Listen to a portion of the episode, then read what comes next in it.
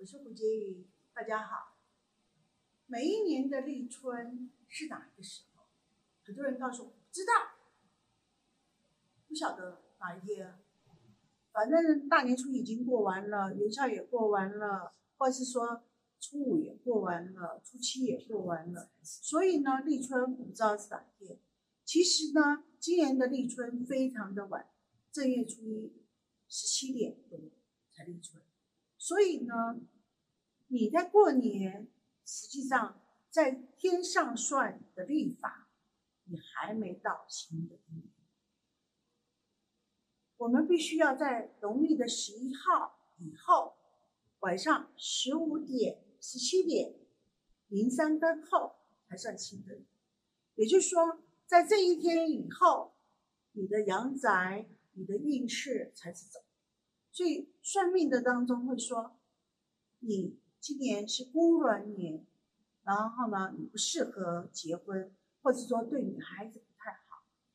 其实对我来说，重点立春很重要。好，在这一天的二月十一号，你在立春那一天的时候，十七点零三分后，我的供桌上面一定要有一个檀香。去迎接新的一年，让让新的一年会好。我最喜欢用的香是会有淡淡的香味，好，当然它非常的贵，因为它一斤一七万八千块钱水沉香。水沉香有一个好处，它烧完香以后，整个屋子里头的墙壁上面是好香，好香，好香。好，假设十一号。农历的十一那天，你没办法的话，隔天是一个造命的好日子，十二号，因为那天是天色日。你今年度、去年度的时候，是不是运气非常不好？你觉得很背？